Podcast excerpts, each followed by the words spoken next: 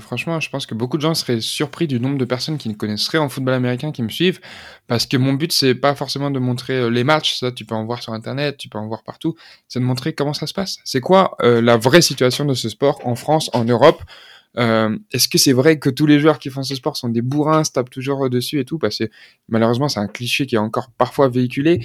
Là, on a de la chance, de plus en plus, euh, le Super Bowl est médiatisé, il y a souvent des intervenants, de plus en plus, on parle de ce sport. Vraiment, j'ai vu une explosion de la médiatisation de ce sport en France notamment, mais en Europe aussi, euh, ces trois dernières années.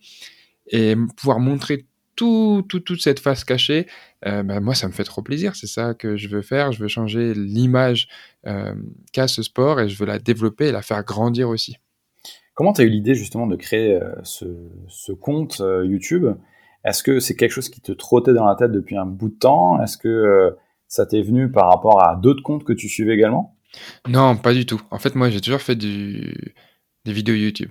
De plus loin que, que je me rappelle, quand j'avais 11 ans, même avant, 9 ans, j'ai eu, euh, il y avait la caméra de ma mère et j'ai toujours filmé tout ce que je faisais. Je sais pas, j'ai toujours eu cette euh, addiction à filmer, à utiliser un logiciel de montage, à couper, à remettre ensemble, etc., etc. Que ce soit des vidéos de vacances quand on partait, quand on était jeune, ou alors des vidéos que je filmais avec mon frère dans le jardin. J'ai toujours fait ça.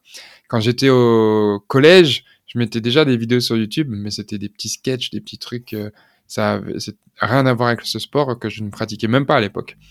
Puis, en grandissant, en grandissant, j'ai toujours continué cette passion à créer du contenu. Et j'ai commencé le football américain, mais de manière séparée. Un jour, je me suis dit, mais en fait, je devrais utiliser ma caméra et raconter mes histoires au football américain, parce que c'est ce que j'aime faire, donc pourquoi je le fais pas? Et c'est deux choses qui me passionnent. Je les avais jamais fusionnées. Et j'ai commencé à fusionner ça, et en fait, je me suis dit, pendant une semaine, je fais une vidéo par jour où je parle de football américain et on verra. C'est une petite communauté, tout le monde est en France, peut-être euh, ça va plaire. Puis même s'il n'y avait pas de but profond derrière de essayer de percer ou quoi que ce soit, c'était vraiment par plaisir. Et regardez, je joue dans un des meilleurs clubs de France, ça se passe comme ça ici.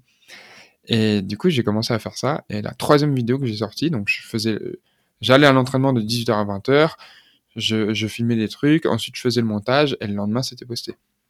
Et j'allais en cours quand même. Et du coup, euh, pendant une journée de cours, je regarde et en fait, ma vidéo, euh, dans la nuit, elle avait fait genre 20 000 vues. Mais c'était beaucoup euh, à l'époque pour moi en, une nuit. Et bah, ça reste beaucoup d'ailleurs à l'heure actuelle.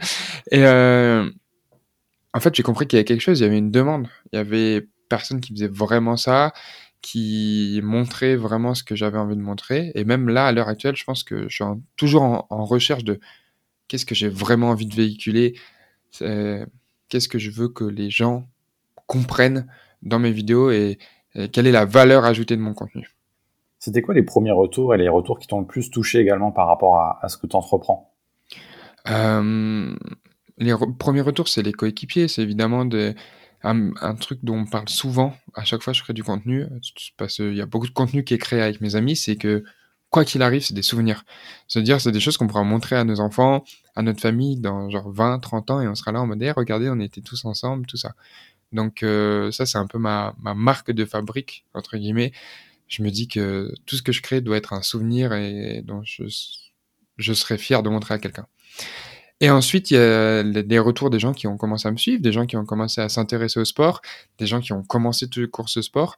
Et je me souviens, après une année à faire euh, ça, enfin une saison, on, était qualifié en finale nationale et je suis allé, euh, ça se jouait dans le sud à Fos-sur-Mer et en descendant du bus des joueurs, j'étais surclassé du coup avec l'équipe senior.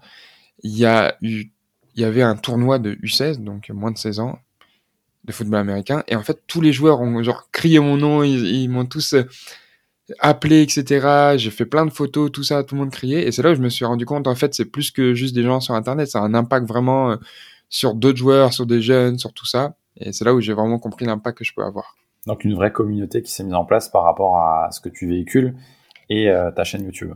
Exact. Déjà, je pense que la communauté du football américain, elle est, euh, vu qu'elle est restreinte, elle est très soudée. Il y a beaucoup de contacts, d'opportunités, etc.